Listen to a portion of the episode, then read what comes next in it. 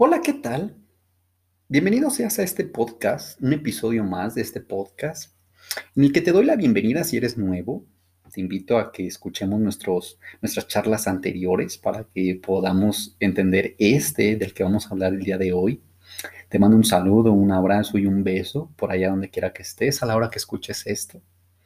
Y ojalá te guste, ojalá que este tema te sea de mucha utilidad en el sentido de de que si no has superado una ruptura, ojalá encuentres una palabra, una frase, eh, algo de este tema que te haga eh, tomar una rienda y una decisión completamente distinta, una visión completamente distinta.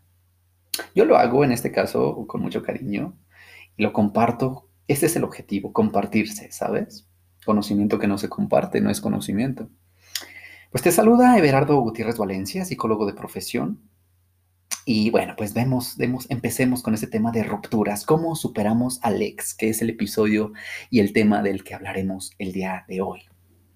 Pues bueno, primero y, y antes que nada me gustaría decirte que enamorarse, enamorarse es fácil. Permanecer enamorado es un desafío. Dejar ir es lo más difícil. Y seguir adelante, eso, eso sí que es un triunfo. La pareja, como concepto, podemos entender que está en crisis, se encuentra en crisis. Ni hombres ni mujeres hemos sabido construir modelos de relación amorosa que sean nuevos, que sean distintos, que sean innovadores, que sean saludables, que sean eh, distintos quizá a los, que, a los que se nos enseñaron, de una u otra manera. Y quiero que te quedes con, que, con, con, una, con algo antes de empezar con unas preguntas, el dolor es inevitable porque de, este, de, esto va una ruptura, de que una ruptura, de que cuando finaliza algo, siempre nos generará dolor. Y eso es parte de la vida. Por tanto, hay que pensar que el dolor es inevitable. Sin embargo, el sufrimiento, el sufrimiento vaya que es opcional. Y dependerá de la naturaleza de cada persona y dependerá de los recursos con los que cuente cada persona. Y serán muy distintos, pero sí sigue siendo opcional. Cabe preguntar para este tema de las rupturas, ¿cómo superamos al ex? Hay que preguntarnos, ¿cómo sanamos nuestras heridas después de una ruptura? ¿Cómo nos relacionamos con otros cuando rompemos? ¿Qué sigue? ¿Cómo vives después de terminar una relación de pareja? ¿Te das el tiempo? ¿Te das un tiempo de calidad? ¿Un tiempo sagrado para cerrar tu ciclo? ¿Con cuántas relaciones no resueltas te vienes involucrando y cuántas de esas vienes arrastrando? Oye, eh, ¿sientes tus duelos? ¿Vives tus duelos? O te drogas, te alcoholizas, eh, vaya, evades tu dolor. ¿Qué sientes? ¿Qué sientes realmente al, recordar, por ejemplo, aquellas rupturas que te causaron mucho daño o, o una si te encuentras en este momento o una que se está tejiendo? ¿Qué historias se repiten en tus exparejas? Y la pregunta que yo considero más importante, ¿por qué? ¿Por qué sigues sin dar paso a lo que sigue? ¿Por qué? ¿Por qué sigues en donde sigues? Y es que fíjate que este tema tiene una importancia tal porque cada una de cada dos parejas, o sea, la mitad, pues se separa, se separa a los siete años. Sí, una que pudo haber empezado muy bien y, se pudo haber dado. Y miren, sabemos que em, biológica, eh, neurológicamente hablando, una relación termina em, pues porque eh, los neurotransmisores pues se acaban. Se acaban y, y, hay que pensar en muchas estrategias para mantener. Eh, esto no es nuevo, vaya, ¿no? Y el 70% de estas rupturas pues son entre los 25 y los 39 años. 75% corresponde a mujeres y 80% corresponde a hombres. De estos porcentajes, solamente vuelven a tener pareja 80% los hombres y 75% las mujeres. Y sí, el amor es eterno mientras dura. Y yo diría que la ruptura es eterna o la muerte se da únicamente hasta que dura y hasta que tú lo decides mantener. Y, también cobra importancia por el tema del apego, porque nunca, cuando se empieza una relación, nunca se, nunca se piensa, nunca se vive la posibilidad de que así como inicia puede terminar, de que algún día no se estará siempre todos los días. Eso es inevitable, es ineludible. Y antes de continuar, quiero contarte un mito. Ya saben que nos gusta la mitología griega y, muchas de las veces nos deja un pensamiento y un sabor de, boca bastante, bastante bueno. Más si, si degustas esta clase de historias. Te quiero contar el día de hoy para este tema, el tema, el mito de Orfeo y Eurídice, el amor que conduce al infierno. Porque sí, el amor así nos puede conducir a lo más alto, al paraíso, pero también nos puede arrastrar sin miramiento hasta el peor de los infiernos. Bueno, Orfeo, que era un músico, es un héroe, es un mortal, hijo de Apolo e, e hijo de Celiope, la musa de la música, la poesía y la elocuencia. Pues Orfeo toca como músico, toca la lira. Se enamora en un momento determinado de Eurídice, que es una ninfa, ellos viven en vida eh, eh, su amor, él toca canciones de amor porque se las toca a, Eurídice, que es su, amada, se las dedica a Eurídice. Sin embargo, en los mitos griegos, todos terminan en tragedia. No todo es, eh, no todo es belleza. En algún momento, Eurídice es, por decirlo de alguna manera, cortejada, que hoy se puede entender como acoso, porque ella no lo solicitó, eh, es acosada por un dios y al ser perseguida por este, pues cae en un nido de serpientes y es mordida y alcanzada por el veneno de una de estas. Cuando cae muerta, Orfeo, al darse cuenta, eh, pues eh, su mirada se desencaja no, porque no, no acepta que Eurídice, su amada, ha muerto. Y ahí tenemos una primer pérdida. Él comienza a tocar la canción más triste, tan triste que los mortales lo escuchan y comienzan a llorar, tan triste que los dioses lo escuchan y en el Olimpo comienzan a llorar. Y en los dioses le aconsejan a Orfeo que baje hasta el mismísimo infierno para que convenza a Hades de que la devuelva a Eurídice a la vida, que la rescate. Nadie había bajado al infierno, ningún mortal había bajado al infierno, después de Hércules, claro, pero ningún mortal había bajado al infierno por amor.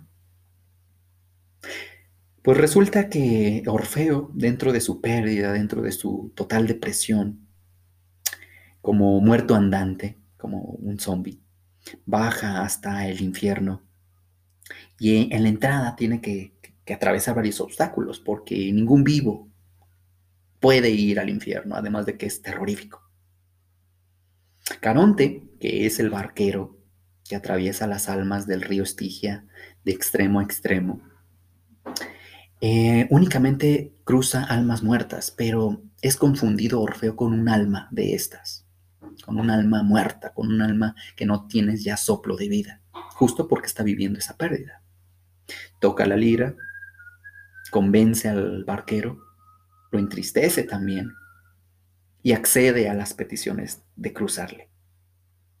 El perro cerbero, que es otro de los obstáculos, Orfeo tocando, sigue tocando la lira, y entonces eh, el perro también se ve hipnotizado ante esta canción de Orfeo de alguien que perdió a su amada.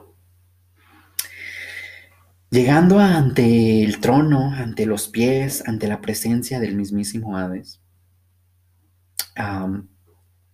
Orfeo una vez más toca la lira y entonces, y entonces es trastocado el corazón frío del Dios de los muertos y todo el infierno escuchó y vio cómo el mismísimo Hades derramó una lágrima en su frío cuerpo.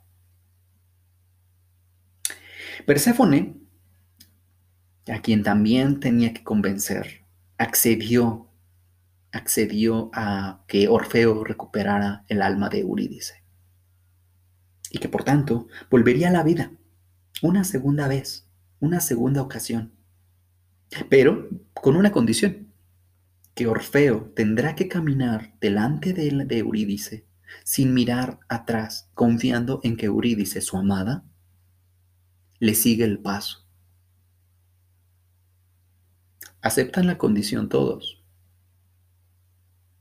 Orfeo va hasta adelante, confiando, porque con esta condición, en caso de que Orfeo voltease para corroborar de que le sigue el paso a Eurídice? De serlo así, Eurídice sería arrastrada una vez más hasta las, con la, hasta las garras del infierno. Sin embargo, cada vez que Orfeo se acerca y se aproxima a la superficie, le entra y le invade una duda tal que cuando él ya, ya se encuentra en la superficie no puede más y voltea. Eurídice siguiéndole el paso y a punto de salir, tiene un último cruce de mirada con su amado, Orfeo. Cuando hay este cruce de miradas, ambas de amor y una con duda, Eurídice es arrastrada hasta el infierno una segunda vez.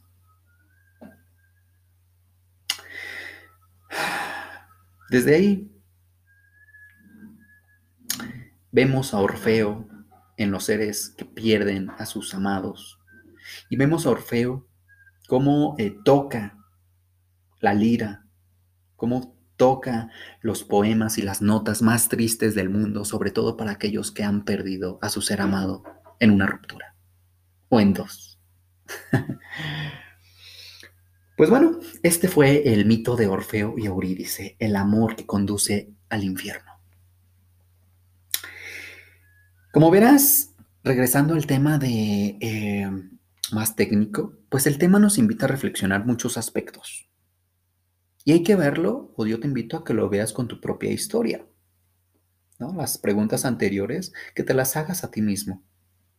Y que cada uno de los conceptos, temas o frases que aquí toquemos, que los, que los calces con tu propia historia. Porque es la única manera en la que puedes conectar.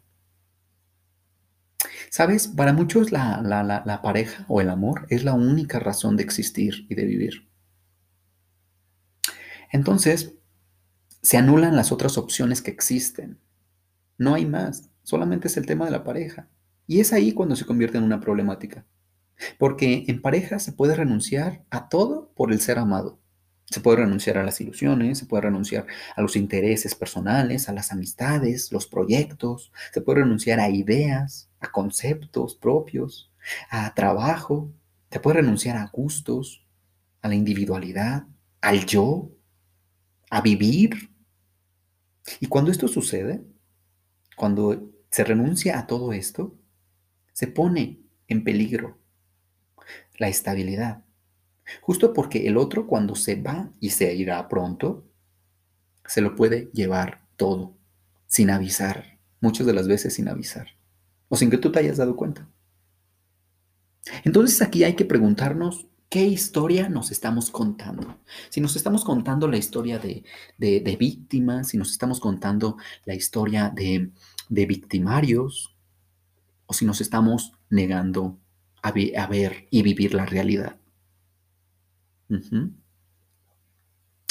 Terminar la, la, relación, ¿quién lo hace? ¿Tú o el otro? Y es que terminar, en la palabra terminar, en una relación siempre eh, nos, nos hará pensar que es sinónimo de fracaso de que, y no de una experiencia. Hay que verlo no como fracaso, sino como una experiencia. Entonces, eh, eh, si lo vemos como este sinónimo, pues claro que sí, va a generar frustración, va a generar lástima, va a generar culpa, va a generar una descalificación a tal punto que esté autodirigida. ¿Sí?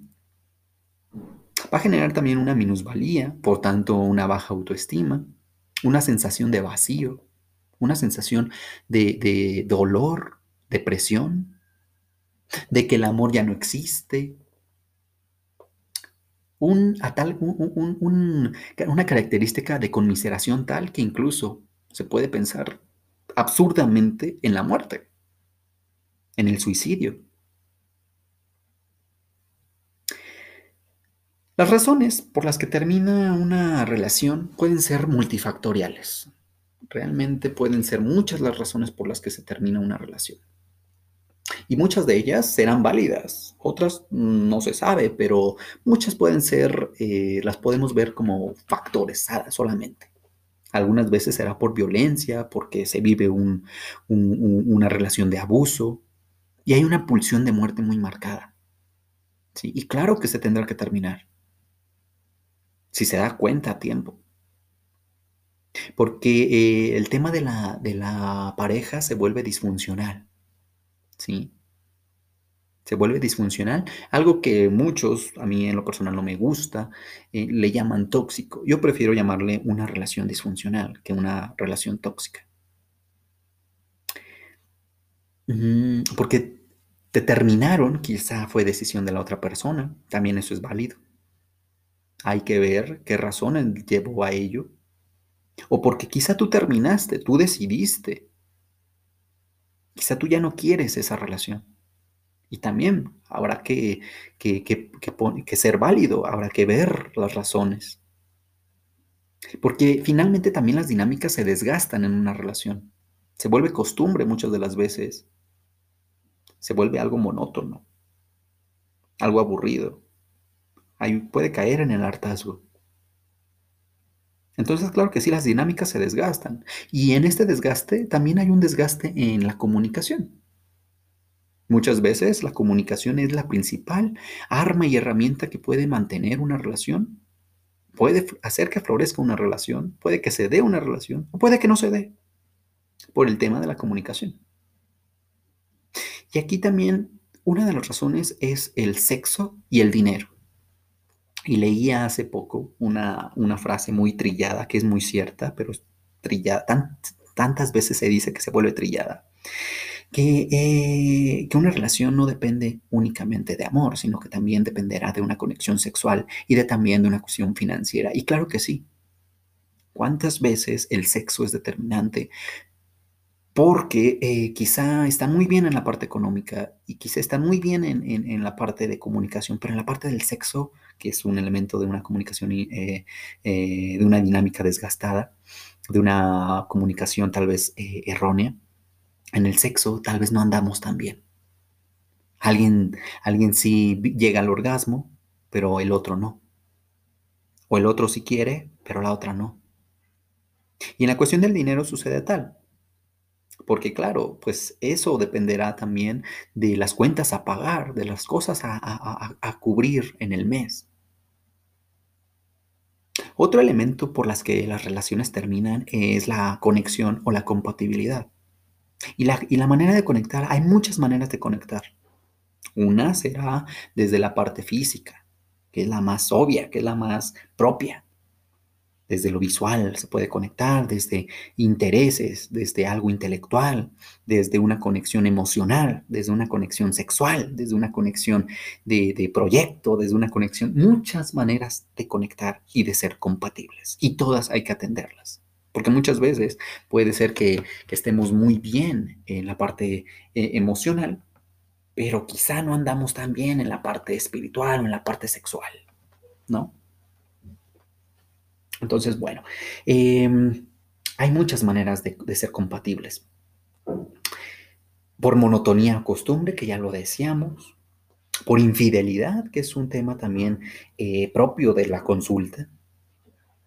Es muy común que porque pues me fue, me fue, infiel y, y el tema de la infidelidad hay que entenderlo como lo estamos entendiendo, el tema de la infidelidad, porque muchas veces se entiende el tema de la infidelidad únicamente con que me puso el cuerno porque se acostó con, con alguien más, ajeno, con un tercero. No, y el tema de la, de la infidelidad eh, es muy amplio, por intereses, ¿sí?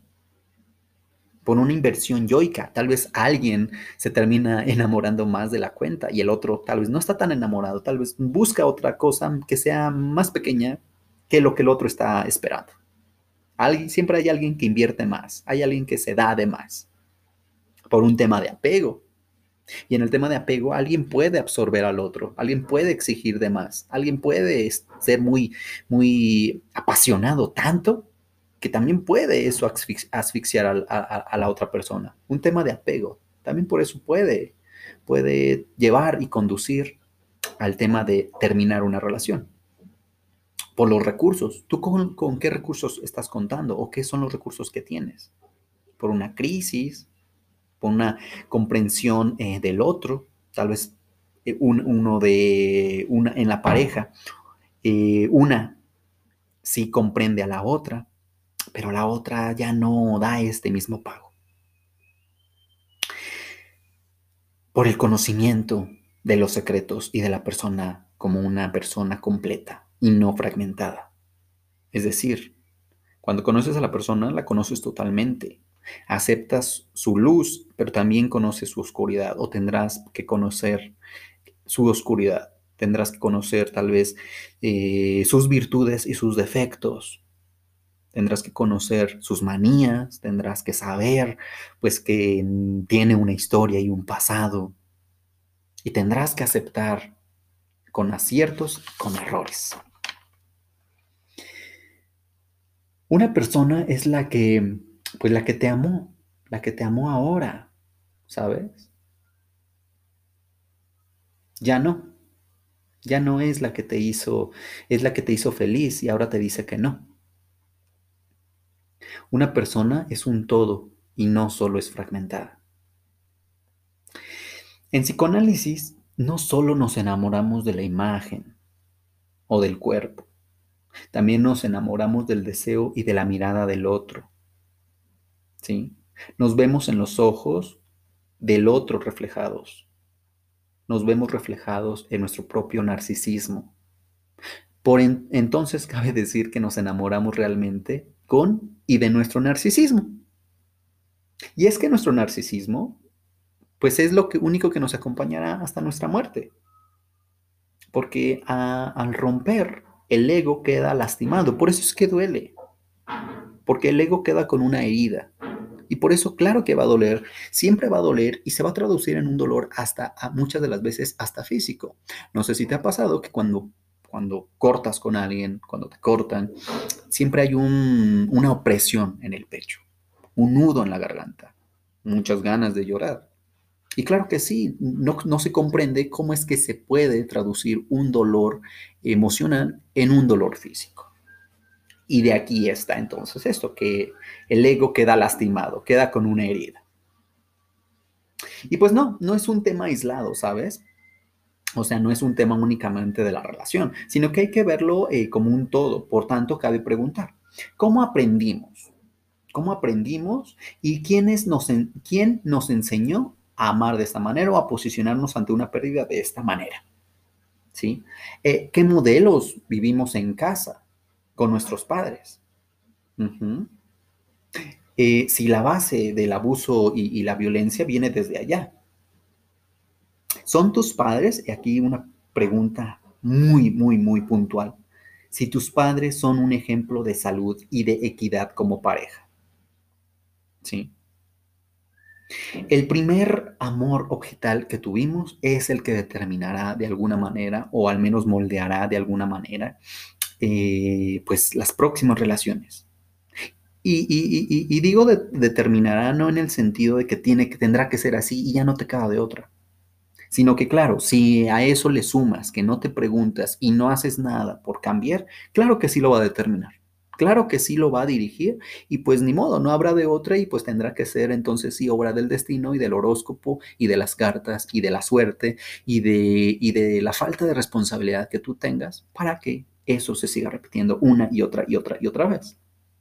Y entonces sí, ahí tienes echándole la culpa a tus padres una y otra y otra y otra vez.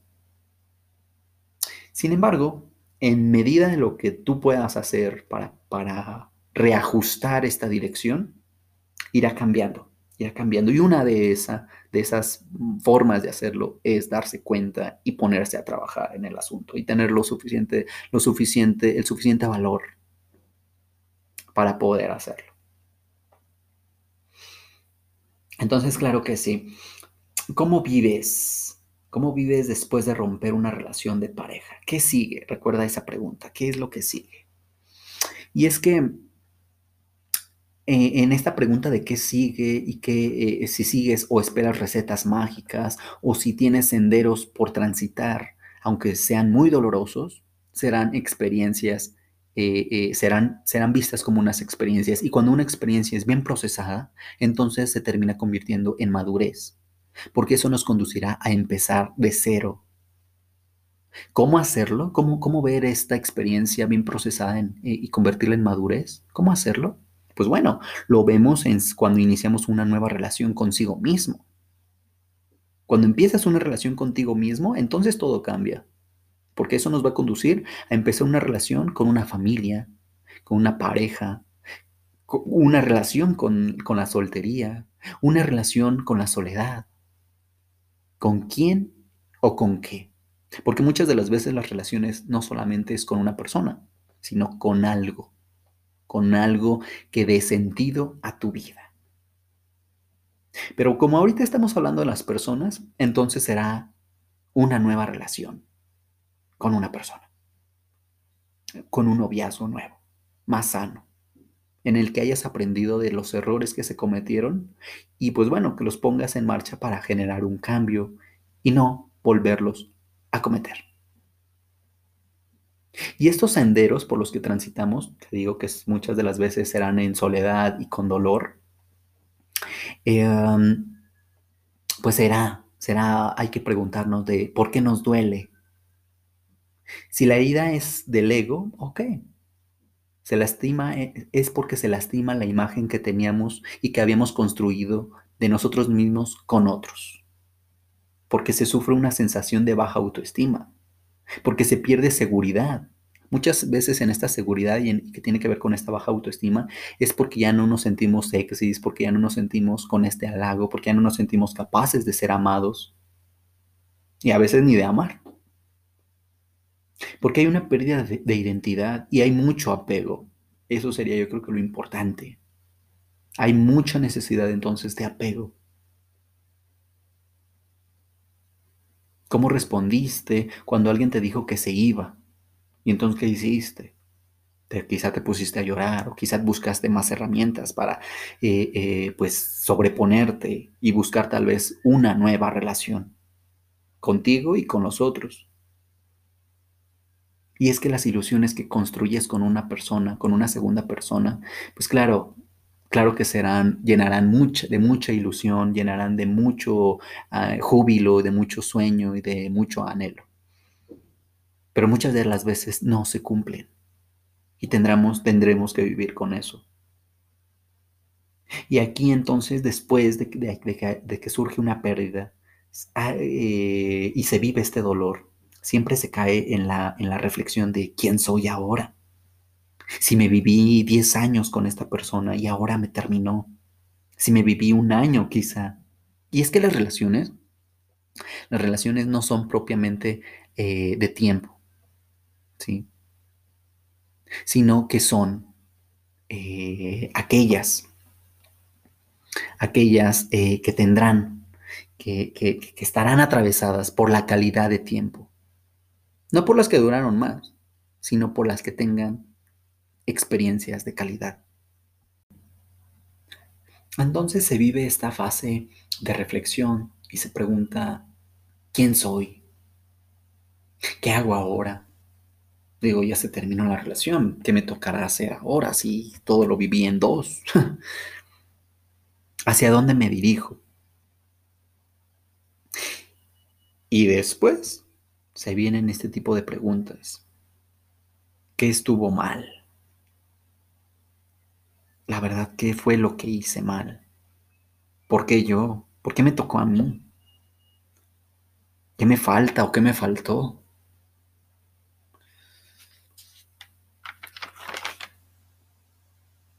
Y aquí hay que, hay que saber cuándo, pues cuándo ya se acabó la relación, cuándo ya hay que dejar de, de insistir de alguna manera. Y entonces ponerse a trabajar en crear nuevas formas de posicionarse ante esa pérdida. Cuando la relación termina, se inicia un ciclo o fases de duelo. Entonces estas fases, pues ya seguramente bien conocidas, eh, quizá por ti, eh, porque seguramente has pasado por alguna relación y por eso estás escuchando este podcast, em, pues es la negación, la ira, la negociación, la depresión y la aceptación. En estas cinco fases, muchas veces eh, autores dicen que se vive de manera escalonada, sin embargo, pues no muchas de las veces es de esta manera sino que se vive eh, como un todo, como un torbellino, pasando de una, pasando a otra, luego regresando una vez más a esta, luego pasando una vez más a otra y luego regresando en aquella donde ya se había visto superada y siendo más bien como un zigzag. La negociación, que puede ser el comportamiento que se tiene, el, primer comportamiento que se tiene o la primera respuesta que se da ante una crisis o ante un, ante un hecho, que es el no, de ahí su nombre, negación. Y puede ser sutil o brutalmente ante una realidad. Es decir, es un posicionamiento. Decir, no, no acabó la relación. No, no, no lo creo no creo, y, se da tal a, tal a tal grado de que se anula todos los argumentos y se anula toda la realidad que gira en torno. Posteriormente a la negación, pues es la ira, que es atribuir responsabilidades, evadiendo una vez más la realidad. Es atribuir esa responsabilidad a un tercero. Por ejemplo, decir, claro, es que no somos compatibles eh, porque el horóscopo. Y claro, ya lo decía, eh, pues seguramente tus amiguitas o tus amigos fueron los culpables. Seguramente te metieron las ideas, pues tu familia. Entonces es una reclamación de palabra y de conducta, tanto al otro, pero también para seguir negando o justificando, pues la, la tu realidad en la negociación, que es la tercera fase, son los cambios de, hay un cambio de discurso o de comportamiento, porque el nombre de la negociación es ese intermedio que se da entre la pérdida y lo que se hace, lo que se puede hacer, pues para generar una, un, un nuevo vínculo. Es decir, por ejemplo, si en este caso te, han cortado porque tal vez no te dijeron, si no dejas de fumar, pues ya no vamos a seguir juntos, por ejemplo. Y entonces, eh, a la hora de que, de que te dicen, ¿sabes qué? Pues sigues fumando, pues entonces hasta aquí terminemos. Entonces, en la negociación sería, ok, ya inicié un tratamiento cognitivo-conductual en el que eh, pues en el que ya voy a dejar de fumar. Esa es la negociación, una cosa por otra. Hay un cambio de comportamiento, hay un cambio de discurso para recuperar lo perdido. Inicié tratamiento psicológico a cambio de que vuelvas. Ahí hay un cambio, hay una negociación, una cosa por otra. En la cuarta fase, que es la depresión, hay una nostalgia, hay una pena, hay una tendencia al aislamiento, de la vida social y, de la vida en general. Hay una pérdida de interés por lo cotidiano. Algo más o menos en lo que eh, propia es esta depresión, cabe señalar que es propia de a partir de una pérdida. No es una depresión eh, total o permanente o, o general, sino es una depresión estacional a partir de la pérdida. Y la última, que es la aceptación. Ya hay un estado de calma. Y entonces en este estado de calma se puede seguir viviendo, no a medias, no frustrados. y hay un seguir con su vida. En esta plenitud de seguir viviendo, también debe de haber un aprendizaje. Y en este aprendizaje yo le llamo las re o las R. Eh, hay un reaprender, hay que reaprender a amar, hay que reaprender a recuperar confianza, hay que resignificar el amor, hay que replantear la pérdida. En esta vida de plenitud y de aprendizaje hay que transformar los errores y las malas decisiones en crecimiento emocional. No hay de otra. El duelo no se vive. Duelo que se persigue, duelo que no se vive, duelo que te persigue y te perseguirá siempre. Ciclo que no se cierra es ciclo aquel que se repite. Y es que de aquí hay que ver. Por eso la pregunta en realidad si es si estás superando a tu ex o es que son varios. ¿Qué te despierta en ti un final? Si te despierta en ti una, una sensación de apego que viviste seguramente eh, en tus primeros años de infancia, en algo que hayas visto en tus padres, en algo que de manera inconsciente hayas aprendido y aprendido. Y que te esté costando eh, trabajo dejar ir y que veas que se repite siempre el mismo factor, el mismo punto, siempre me dejan por la, por la misma razón. Siempre es este el elemento que, que se repite como, como factor en común. ¿Qué te despierta en ti un final? ¿Te dan ganas de llorar o lo ves como esta oportunidad para crear algo nuevo? Si se despierta en ti una sensación de, de, niño, de infantilismo, contra una sensación tal vez hay otros que lo ven con una mirada más adulta, que ese sería nuestro objetivo, ser más adultos, ser eh, adultos sanos. El niño lo verá seguramente como algo infantil, como algo no resuelto y algo que te enganchará. Si lo ves como un adulto, será algo de mayor responsabilidad, que invita a la reflexión. Es más, hasta que lo veas con un, como una especie de dignidad. Cuando ya se terminó, cuando ya se acabó, hay que también saber irse con dignidad.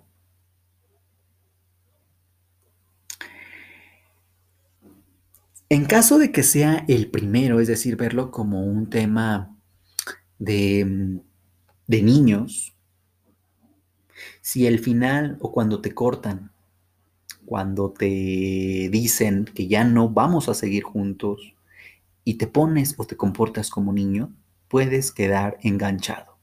Y es que aquí vienen las trampas que se dan en el tema de los ex. Por ejemplo, hay un intento de que el otro reaccione y desee quedarse. En todas estas conductas hay un deseo de que el otro reaccione y que desee quedarse. Y es que a nadie se puede obligar a que te ame. No puedes tampoco tú esperar a que las personas te amen. Y no puedes, no deberías de esperar a que, a que la otra persona se quede y, y decide estar contigo si ya no lo desea. Es como si quisieras forzar, si calzas del número 5, del número 6 y quisieras probarte unos zapatos, eh, pues o bien más grandes o bien más pequeños. ¿Sí? Aquí estas conductas que te digo, pues son estas trampas que nos siguen enganchando o que te puedes, te puedes enganchar con tu ex. Buscar de, como quiera que sea, buscar la manera en cómo seguir o resucitar, cómo seguir en contacto con, con tu ex.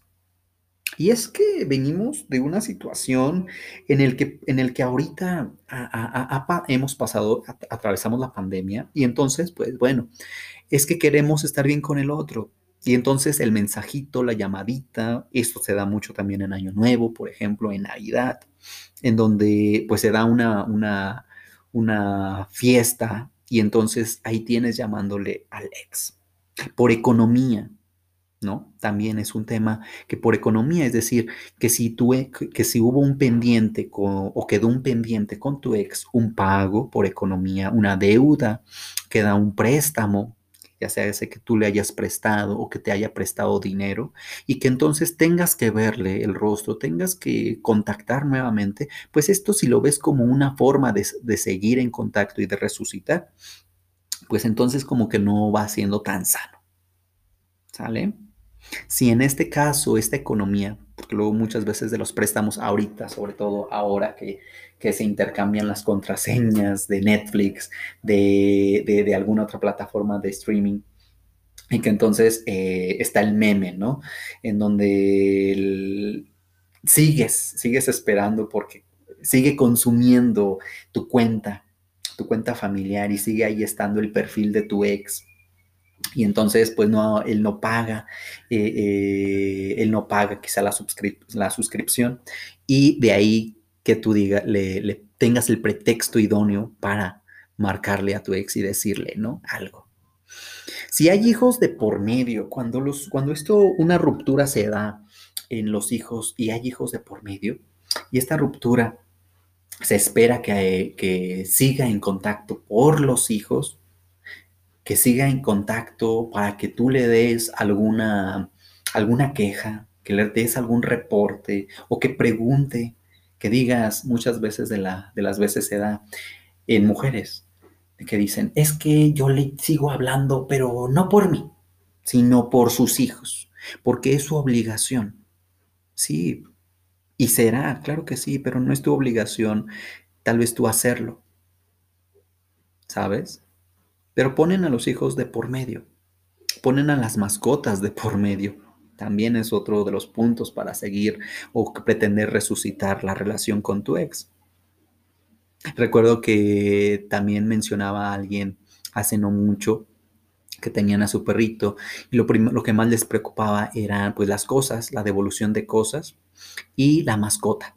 ¿Quién se iba a quedar con la mascota? Con Porfirio, decían, era un perrito.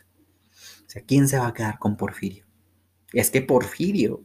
Y entonces ponían o establecían como coyuntura, como punto de encuentro a la mascota. ¿Ya comió la mascota cuando decidieron?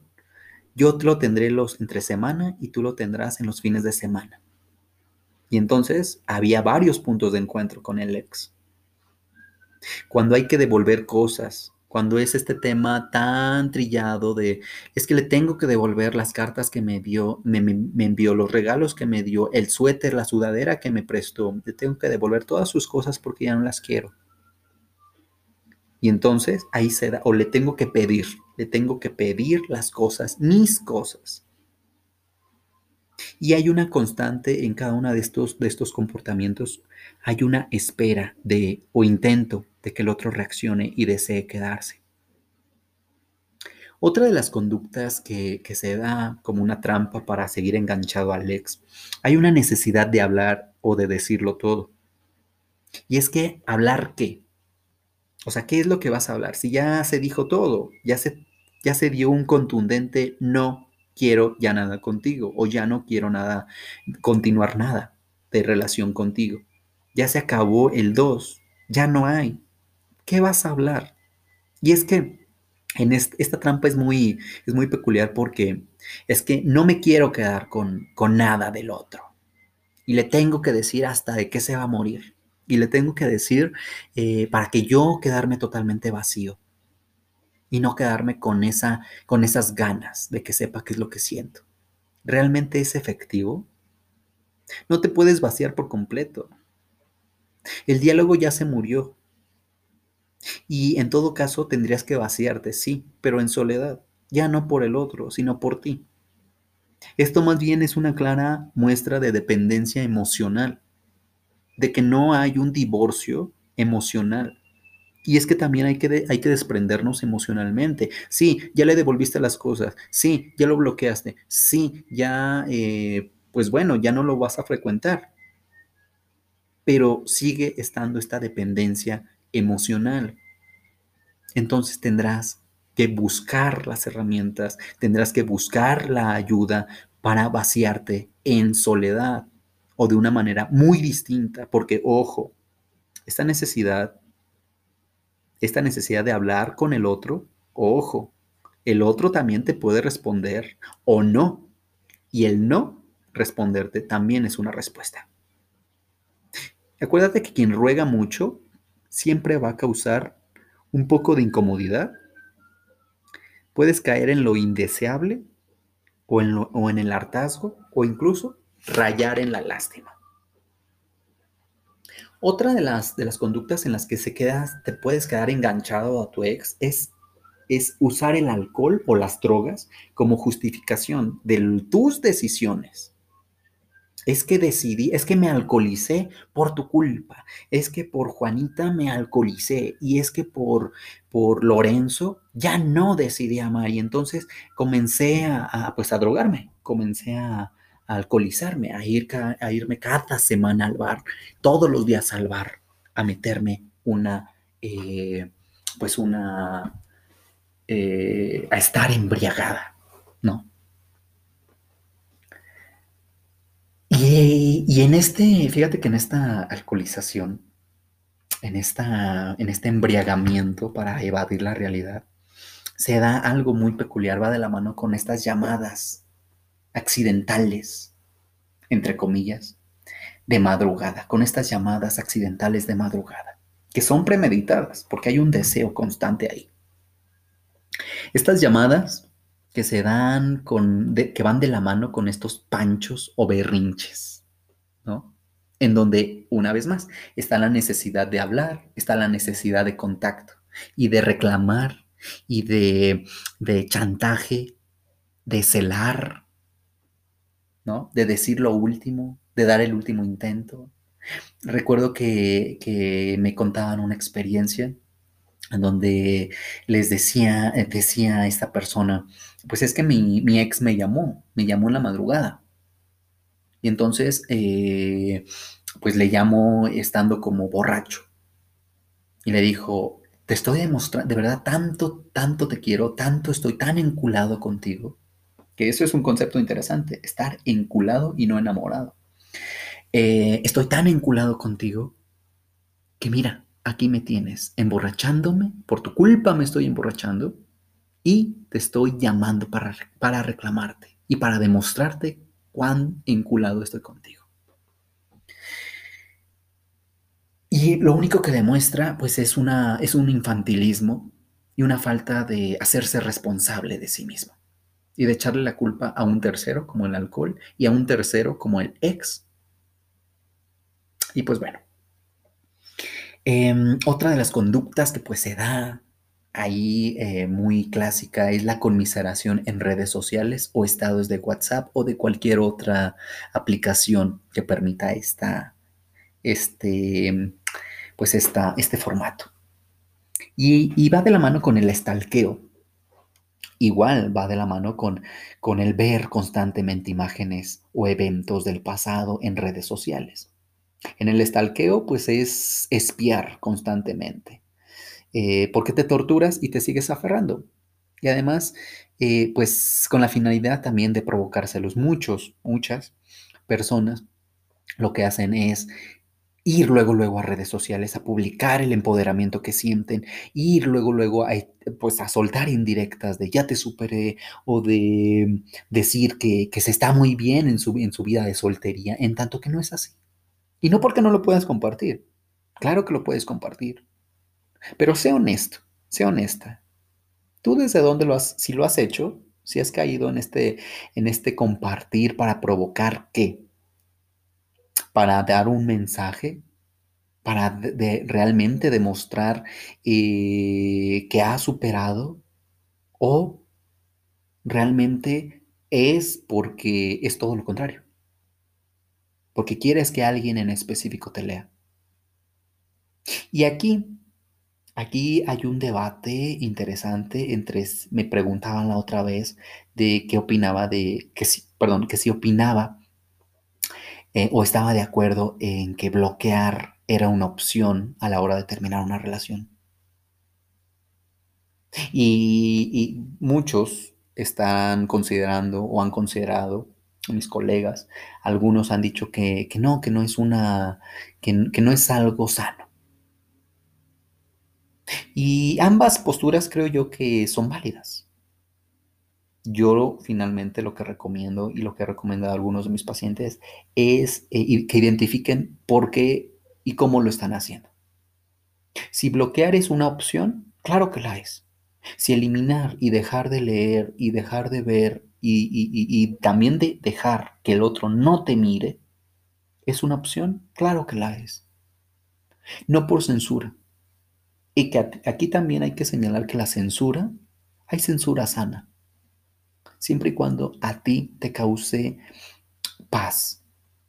Y si en determinado momento lo quieres eh, desbloquear y, nada más, y tal vez volver a tener contacto y nada más, pero que sea porque tú lo decidas y porque ya has eh, atravesado la parte del duelo, porque ya has atravesado una sanación que se da con los años, sí se da, pero se da también con trabajo y con mucha paciencia. Entonces sí, bloquear es una opción, Eliminar es una opción, censurar es una opción, claro que sí. Siempre y cuando sea desde lo sano.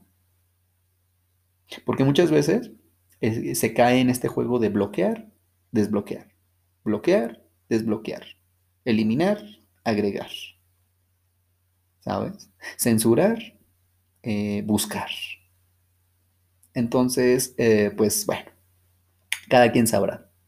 Cada quien sabrá desde si, si se hace, que se haga desde lo sano. Otra conducta es contar constantemente toda la desgracia, todo el cuento, toda la historia, una y otra vez, con cada persona, con cada desconocido. Y pues bueno, solamente caes en la revictimización y caes en el hartazgo. Porque estás haciendo un show, estás haciendo un teatro, estás haciendo un circo, tu desgracia. Estás haciendo un circo, tu experiencia. Aquellas personas que piden consejos, muchos, muchos, muchos consejos a todas las personas y a todos los desconocidos que se topan. Aquellos que piden opiniones solamente para validar su visión, caen en la revictimización. Cuando buscan ponerse en contacto con la pareja actual del ex, que ya le mandaron un mensajito diciéndole, eh, tal vez inventando algún chisme o tal vez solicitando, eh, eh, dando información que, pueda perjudicar a la relación, como un intento de, de que terminen y vuelvan a estar juntos. ¿No? Eh, y siempre también hay una constante de compararte y de enemistarte con la pareja actual de tu ahora expareja. De compararte y decir, claro, me dejó por una, por una peor. Claro, me dejó por, pues por un, entró de, entró de, entró de, salió de, de Guatemala y entró a Guatepeor. hay una conducta de asumir toda la culpa.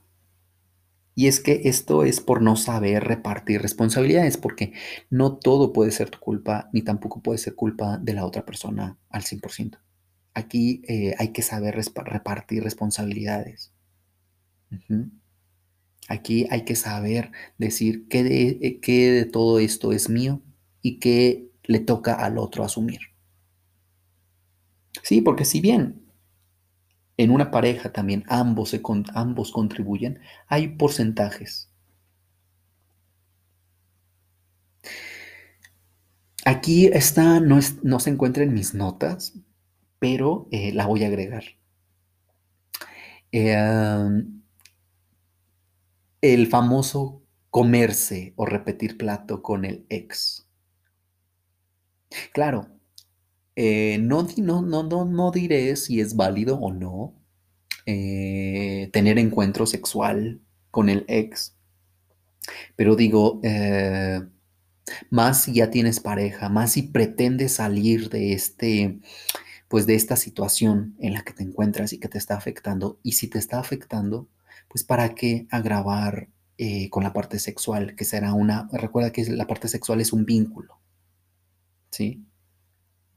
Que si bien puede ser sin compromiso, ok, pero que si tú eh, lo que pretendes es liberarte, es superar, es aceptar que la relación ya se acabó, pero sigue habiendo encuentro sexual, recuerda que el encuentro sexual sigue siendo un vínculo. Y ahora, sin contar que, si, que puede hacer que tengas prospecto de pareja o pareja como tal, pues bueno, creo que ya sabes para dónde conducirá infidelidad. O, y, no infidelidad, que también lo es, lo es y lo será, eh, porque es una, sería una falta de respeto a la otra persona, sino sería una infidelidad a ti mismo.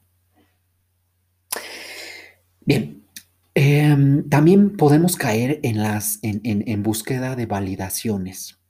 Y aquí en esa búsqueda de validaciones y de afirmar podemos caer por, estar, por este estado de vulnerabilidad en las garras de la brujería, de la adivinación, de la lectura de cartas, de, la suerte. Eh, y nos podemos gastar mucho dinero en el peor de los casos, en el perdón, en el mejor de los casos, puede solo quedar ahí. Pero es solo para mantener la promesa de que se regresará de que la divina nos diga, pues sigue esperando a, tu hombre o a esta gran mujer porque están destinados a estar juntos. Y, y en este año regresarás con una persona muy importante que fue en el pasado. Y claro, se activan nuestras alertas y dices, claro, va a regresar fulano o sutana. Pero solo es nuestro deseo operando de que esa promesa regrese se cumpla. Una profecía. La idea, podemos caer en la idea de que un clavo saca otro clavo y pues no. Y pues no, porque esto solo se da eh, por no cerrar o no saber cerrar una historia con otra.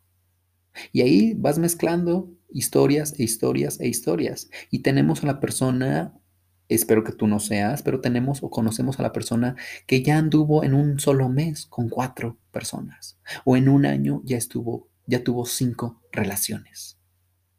Porque buscan quien les cuide, porque buscan quien les sane, quien se haga cargo de ellos y sobre todo quien les cure. Y esto solo atraerá a relaciones disfuncionales y solo atraerá una sensación de desesperación y de hambre emocional. Y por tanto, atraerás más dolor, más crisis, más vulnerabilidad y, y más vacío a tu vida. Y se puede caer en el pensamiento mágico de decir, eh, bueno, ya terminé esta relación y si te fue bien eh, o te fue mal, decir, em, pues claro, ahora terminé en lo positivo, ahora merezco todo lo bueno de la vida sin hacer yo nada. ¿Sí? Si terminó mal mi relación, entonces ahora yo merezco todo el bien del cielo. Yo merezco todo lo bueno porque me fue mal. Y así debe de ser. Y así me dijeron. Y si te fue bien, pues entonces eh, no es que ya no volveré a amar, es que merezco todo el mal porque la culpa fue mía, no es que yo no me merezco esto, esto bueno que me está, vaya a suceder en la vida. Y ahí vamos. Y otra de las posturas eh, que podemos tomar es creer que el tiempo lo cura todo, el tiempo y la distancia. Y no es cierto. Solo se cura lo que se hace con el tiempo.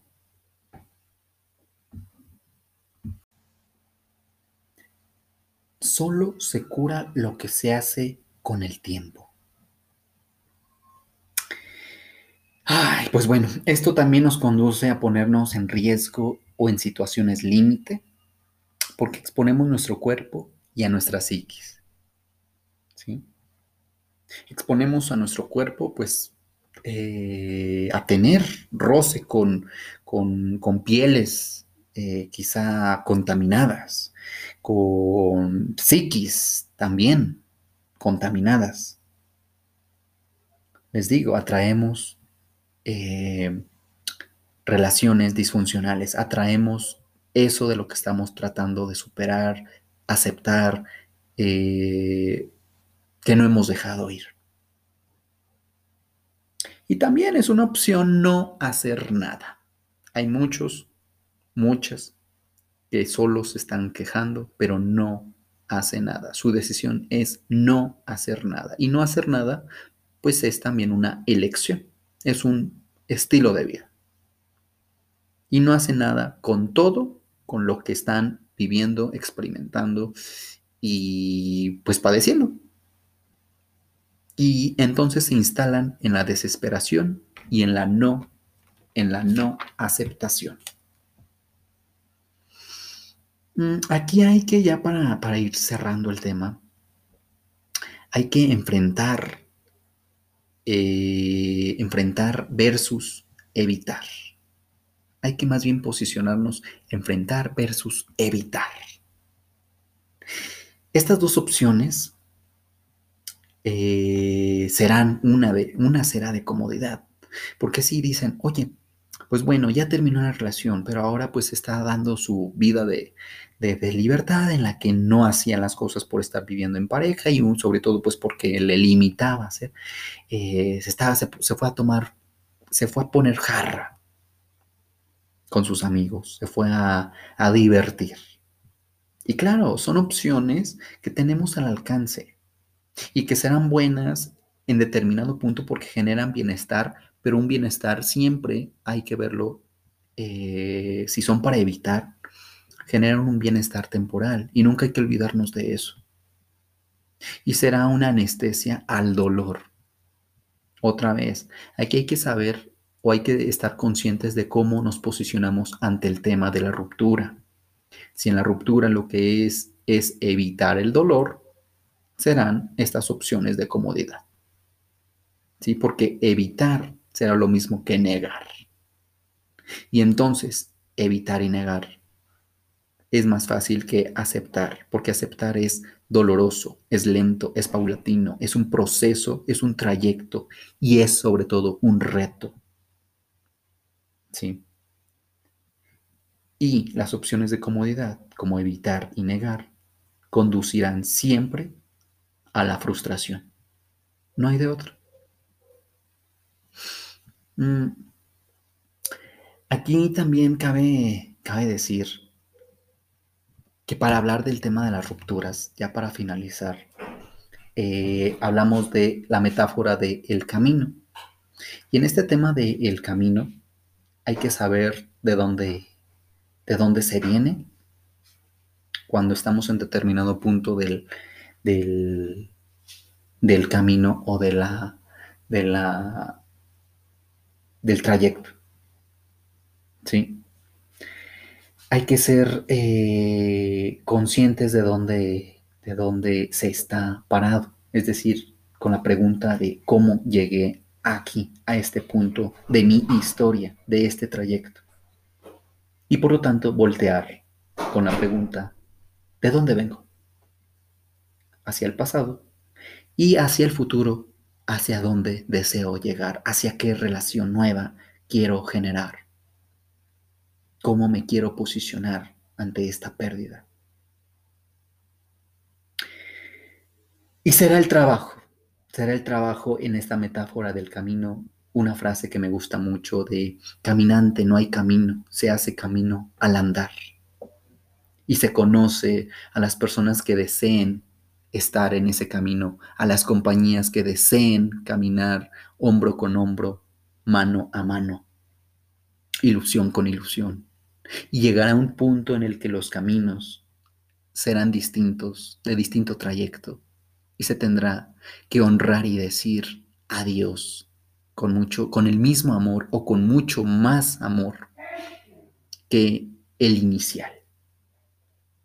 Porque cualquiera se enamora de la luz pero no cualquiera acepta ambas caras de una sola persona. A manera de conclusión, podemos decir que eh, terminar una relación es algo sagrado.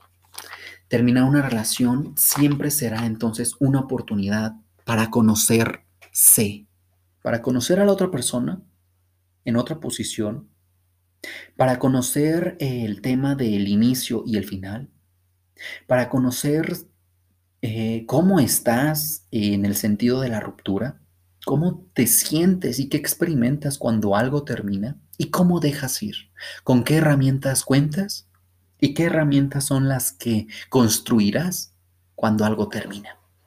Quizá eh, la mejor sensación que puede quedar al final es eh, algo que hayas descubierto en esa relación, que ahora será un ex o una ex. ¿Qué le tendrás que agradecer? ¿Qué le tendrás que eh, decir y entregar para que, porque no es tuyo? Aquí entonces, eh, pues serían esas las preguntas, ese sería el tema de ruptura, cómo superamos al ex. espero de verdad que te haya sido de gran utilidad el tema es muy amplio, quedan seguramente muchas dudas, mucho más que hablar, pero eh, bueno, pues por, cuestiones de tiempo hay que dar por finalizado este tema eh, en este podcast, este episodio que ahora se viene y se une eh, como una secuencia a lo que ya hemos revisado de las relaciones humanas.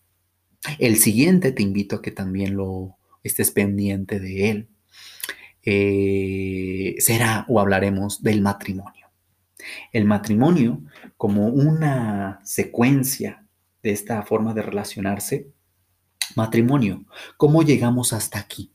Y sí, ¿cómo llegamos hasta aquí si ya, si ya hemos superado el tema de una soltería sana?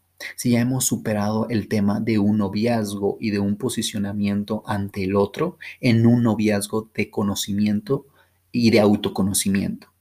Y también si ya superamos la crisis de las rupturas a lo largo de mi vida y de mi trayecto. Ahora, ¿cómo nos posicionaremos ante el matrimonio que es institucional y que también vive una crisis? Te invito a que nos escuchemos en el siguiente episodio. Te invito a que compartas también si te gusta, pues este tema, si te gustó. Te invito a que escuches los otros que tenemos por acá. Pues eh, lo hacemos, lo hago yo con mucho cariño y lo hago esperando que te sirva, lo hago esperando compartir algo, compartir una palabra, una frase, algo que te haga eh, pues tomar, tomar en cuenta las riendas de tu vida y de tus decisiones. Recuerda que también eh, pues estamos dando consulta vía online por este tema de la pandemia. Y pues bueno, te invito a que compartas solamente, eso me ayudaría mucho, que te unas a la comunidad aquí en Spotify, que lo compartas en tus redes sociales y que me, y que me compartas una opinión. También en esa opinión que me digas en qué podemos mejorar, qué temas son los que quisieras escuchar y, eh, y pues espera, solo espera a que haya más temas, a que haya más propuestas y ojalá que te sirva y que le sirva a alguien que ames. Compártelo con alguien que amas, compártelo con alguien que aprecias, con alguien a quien le tengas cariño. De mi parte sería todo. Se despide Everardo Gutiérrez Valencia, psicólogo de profesión. Hasta entonces, recuerda que estamos en constante construcción. Hoy más que nunca, en constante conexión. Hoy más que nunca. Hasta entonces.